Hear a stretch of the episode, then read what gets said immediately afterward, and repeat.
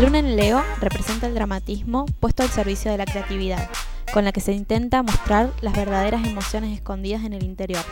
Somos Pencast y esto, un podcast dedicado a la lectura como disparador de lo que nos pasa y de lo que somos habitando este mundo roto.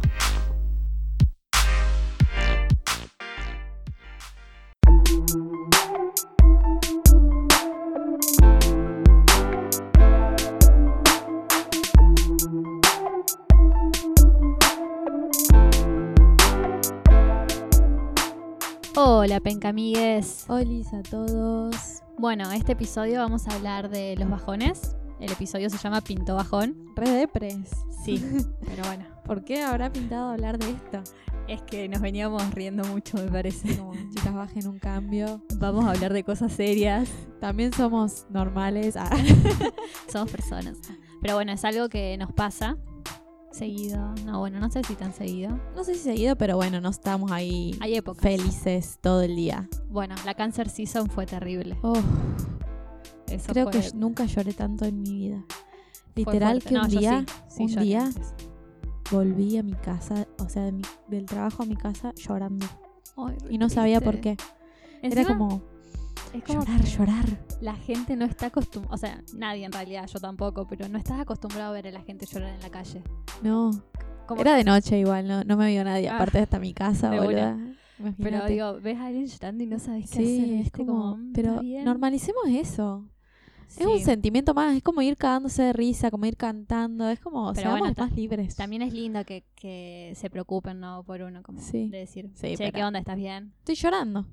Me pasó de estar una vez muy mal y ir a la pinturería, como a comprar, y no podía dejar de llorar. Ay, no. Y, y hablaba, le pedía lo que tenía que comprar, Sí. llorando, y Ay, toda no. la gente me miraban, los clientes, todo, y no sabían qué hacer. Sí. Y a lo último me ofrecieron un vaso de agua, como no se habrán pensado que se me murió alguien Tal un cual. familiar, pero no era una crisis. Ay, qué Era bajón. feo. ¿Y por qué te bajaste a la pinturería, boludo? Te hubieses quedado un rato ahí en el auto llorando y después Es bajaba. que no era, fue una época que no podía dejar Ay, de llorar. ay, o sea, lloraba y tenía que seguir con mi vida. Claro, era como, Entonces, venga, voy con el llanto. claro, sigo.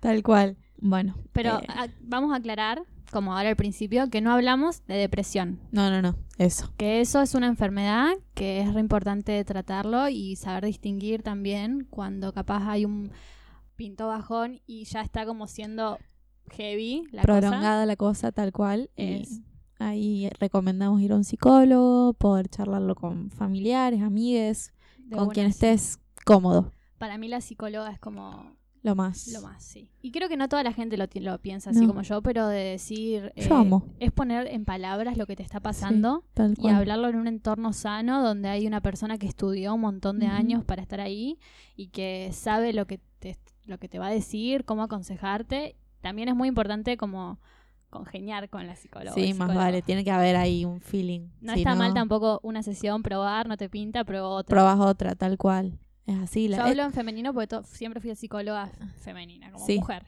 Sí, yo también. Está bueno también si te cuesta hablarlo, porque podés hablarlo con tu familia y amigues, pero es como que con la psicóloga es otra conexión y tal vez te salen cosas que quizás a otras personas no te animás a decirles por el qué dirán o qué sé yo. Viste a, una- Sí, algu- sí. a veces algunos se Haces siente un como filtro capaz, juzgado sí. su- por su propia familia y no de malo, pero es como, no, y si me van a decir esto, sí o sí, y quizás ves la palabra de otro ajeno a tu vida, Sí, está es, bueno. es alguien que no conoce nada. Entonces Tal vos le tirás nombre, le hablas de personas y Sí, tal no, sabe, cual. no sabe quién estás hablando. Amo. Ay, quiero ir a la psicóloga. Yo ahora no voy hace un tiempo porque, nada, me dieron el alta. Uh, Felicitame. felicitaciones. Re que ya sabía, Pero bueno, les contamos. ah. Estoy Yo también. mentalmente sana, creo. Ah. creo. Bueno, No, pero bueno, me siento bien en este momento. eh, así que, nada. está bueno. Está bueno que hayas acudido. Me gusta esa. Bueno, eh, y a vos, Flor, decime concretamente qué es lo que te bajonea. ¿Tenés algo que Es sepas como... puntual? No sé si, si tengo algo puntual concreto. Es como que tuve bajones a lo largo de mi vida distintos y entonces, no se pueden suceder distintas cosas. Claro. Etapas. Sí, yo creo que en este momento Me bajonea un poco algunos días el hecho, bueno, estoy sin trabajo, entonces como no tener una rutina armada o no sentirme productiva en algunos momentos del día es como que me hace sentir culpa Sí. y me hace también sentir culpa cuando estoy al pedo como para en vez de mirar una, o sea, me pongo una peli y me siento culpable Claro. porque siento que no estoy haciendo nada. Sí. Entonces es como que todos los días de mi semana son iguales, no tengo fines de semana, no descanso. Claro. Y eso como que algunos días me bajonea. Sí, te reentiendo porque a mí también me pasó cuando me recibí. Terminé la temporada y tuve ahí como unos meses, cuatro habrán sido tres hasta que conseguí un trabajo, eh, que fueron los peores meses de mi vida. Era, me despertaba temprano, limpiaba, acomodaba, cocinaba y estaba como re depresiva, que no quería hacer absolutamente nada más que estar en mi casa. Mi mamá me dijo, te saco de acá ya. Y bueno, me pagó el gimnasio porque yo no tenía plata. Bueno, yo estoy en la misma en este Y- momento. como- Y es como que nada, bueno, por lo menos hacía algo más. Pero sí, bueno, y en este momento también está como durísimo. Así que Sí. quizás alguien se siente identificado. Seguro, un montón. A mí también me pasa a veces que no me encuentro en, en mi trabajo, en mis rutinas y me bajonea. Eh, no sé, yo como que estoy todo el tiempo pensando en futuro. Tipo, me siento en un lugar y digo, ¿realmente quiero esto? ¿Realmente quiero O estar esto te está sirviendo para lo para que querés ser. algo tal cual. Eh, lamentable, bueno, lamentablemente hoy no podemos estar dejando las cosas así porque, bueno, no, esto no me sirve, chau, Claro. porque no, pero es como, hay que aprender a amigarse un poco con eso para no caer porque un bajón. Sí, suele pasar mucho que uno tiene que trabajar de, de algo que no le gusta. como, sí. y, y bueno, Y no queda otra, pero bueno, somos un montón. sí. No se sientan soles, soles, solos. Eh, después, como otra cosa que me bajoneó en su momento. Bueno, cuando quise mm, en primer año de la Facu, estuve como a punto de dejar. Sí. ¿Te acordás que me fui Sí, a me inscribir? acuerdo. Nos fuimos a inscribir a otra Sí. carrera, pero después volví, no dejé. pero bueno, ahí también tuve como un bajón y empecé la psicóloga también. Y bueno, Crisis salí. existencial. Eso fue una diría. crisis existencial. El no saber qué crees, el no saber si estás cómodo, dónde estás. Sí, a mí crisis existenciales todo el tiempo me pasan, pero Pero ¿qué es, la, ¿qué es para vos la crisis la existencial? crisis existencial es el desencontrarme conmigo, con mis sueños, con mis gustos, con mis deseos. eh, olvidarme por un momento qué es realmente lo que quiero y perderme. Claro, como para dónde voy. Claro, eh, es como uno tiene que estar enfocado. Está bueno eso de poder estar enfocado en lo que te gusta y no perderlo de vista. Y quizás así podés llegar a conseguirlo, a tu objetivo tal cual y ponerle garra para conseguirlo justamente. Porque cuando te desenfocas un toque ya a mí por lo menos me genera esa crisis existencial Claro. y el retomarlo es Y Bueno. también puede pasar que quizás en esa crisis de- te desenfocaste de lo que vos pensabas que te gustaba y encontrás otro otro camino, ¿sí? que también te llena, como que... También es, un, es como un momento en stand-by de decir, bueno, eh, Tal cual. ¿para dónde voy? Sí, lo importante es no perderse uno y seguir lo que realmente te hace feliz para mí, o donde estés cómodo por lo menos. Eh, eso Sí, es re estés bien. importante. Re importante. Sí, uno se da cuenta dónde, dónde está bien y dónde está Sí, mal, Dónde sí y dónde no, tal cual. de una. Bueno, me pasó también otra crisis. Esto fue a principio de año. fue como empezar el año con toda. Para el culo. claro, así. De, de estar también muy mal. Que por suerte tenía una amiga con la que compartía lo, lo mismo que nos estaba Claro. pasando. Mortal eso. Entonces, como que nos juntábamos a llorar. Ay, Así, nos juntábamos y ¿qué llorábamos. hacemos hoy? Lloremos. Sí. Eh, nos poníamos películas para llorar y Ay, llorábamos. amo, bueno. Sí. Yo soy de esas. Sí. Y, y después de eso me pasó de irme de vacaciones con mi familia a un lugar re lindo y nada, seguía llorando y mis papás ya como un poco preocupados de Claro. decir, che, ¿qué onda? Sí, Y no podía parar de llorar. O sea, estaba en la playa, sí. Que vos decís, todo el año quiero estar acá en la playa. eh, y son que 10 necesito. días, son 10 días Sí. y me pasé, no sé, 8 de los 10 días lloré. Ay, no, boluda. Y, y me tapaba en la playa con la toalla Sí. y lloraba abajo de la toalla. ay, no, Flor, es muy depre que Sí. estás contando.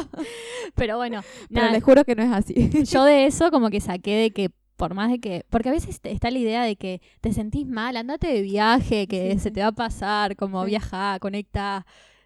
De ahí como que saqué la idea de que quizás a veces si uno está mal, primero hay que resolver lo que le está lo que te está pasando y después tratar de taparlo con otra cosa como un viaje. Me, me pareció de eso que me pasó. Bueno, es un proceso, el duelo es un proceso. Me fui de vacaciones sin haber solucionado Claro, o visto el tema y, y bueno, Suele pasar. pegó fuerte. Ah, Pero sí, yo también soy re de llorar, o sea, todo el tiempo es como acudo al llanto.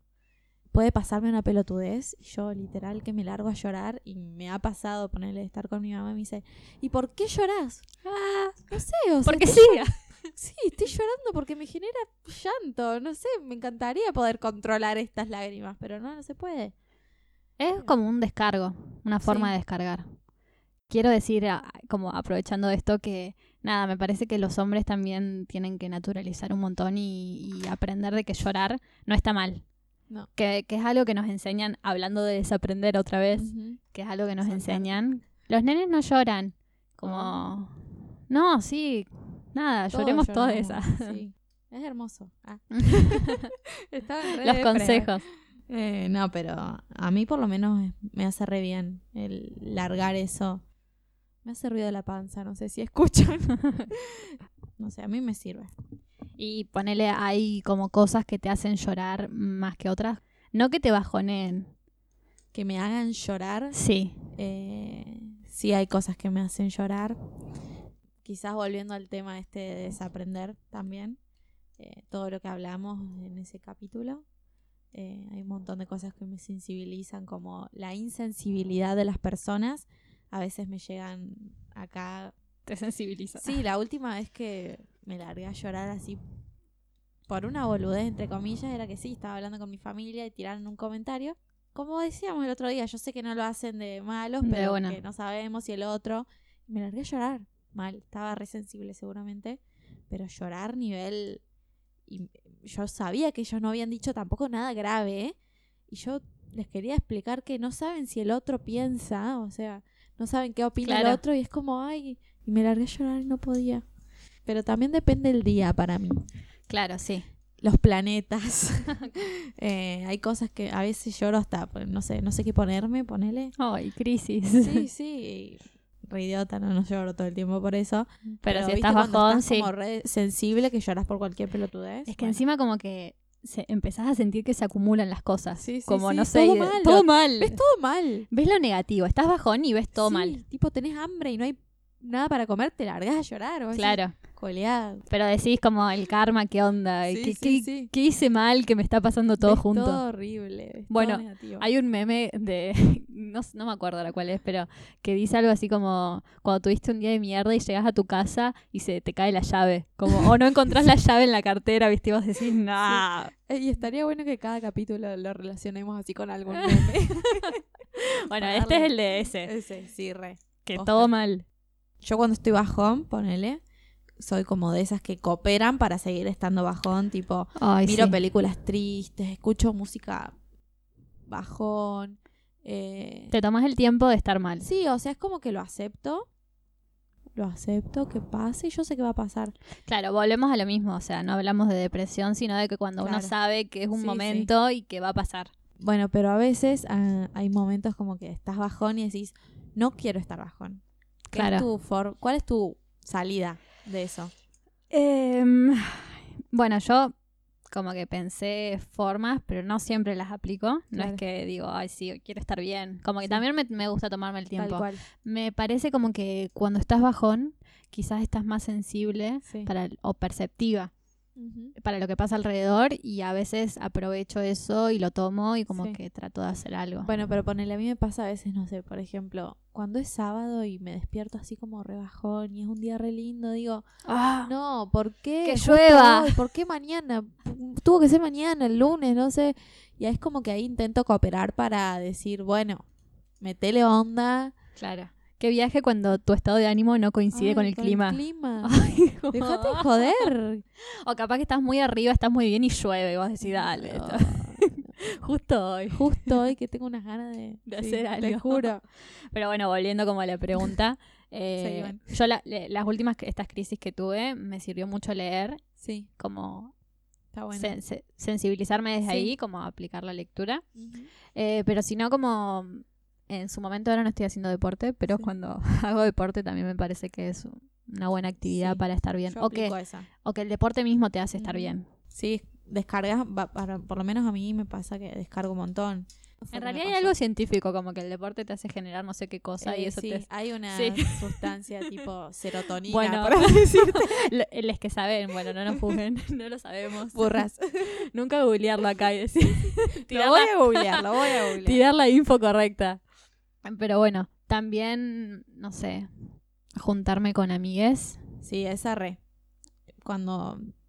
Qué feo cuando tenés, cuando estás bajón, tenés ganas de juntarte para Y nadie puede. levantar y nadie puede como, Ah. ¿qué hago? Coopero al bajón. Claro, sigo, sigo en esa. Bueno, yo creo que no- nuestras reuniones de emergencia del grupo de amigas son Esas fundamentales. Hacen bien. Sí. Es como, y nos juntamos posta que a llorar. Sí, literal. Serotonina, toma. Ah, le pegaste. Eh, boluda, ¿viste? la sabía? sabías, la sabías. Esas cosas que uno tiene guardado en la cabeza que no sabe para qué. Y otra cosa que, que yo tengo dudas sobre esto. De si ayuda a estar bien o ayuda al bajón. Claro. El helado. Viste que es como que está construida esa idea de que Sí. te sentís mal, tráeme un kilo de helado. Sí. Oh, un tecito y un alfajor. Ah, está. Pero yo no sé si ayuda a sentirse bien o ayuda al bajón como a, consolarte quizás por, por otro lado. Para mí consuela ahí el corazón. y vos seguís depre, pero por lo menos me estoy comiendo un helado, Claro, me, me lo comiendo algo merezco. rico. Es como un poco disfrutar ese bajón, ¿me entendés? Pero De una. te hace bien. Lo disfrutás desde el paladar también, Tal como cual. bueno, Sí, va por ahí. va por ahí, va por ahí. Bueno, y relacionado con el tema de esto de que a veces pinta el bajón, que en realidad no pinta, viene, Sí, como que te despertás un día y con el pie izquierdo, Claro. dicen. está, aparece y bueno, trajimos una lectura. De Felicitas María Ordóñez, titulada El agujero. Que bueno, esperamos que les guste. Y que el- hayan disfrutado de este episodio número. ¿Cuánto? ¿Siete? Wow, qué loco. Bueno, hasta pronto.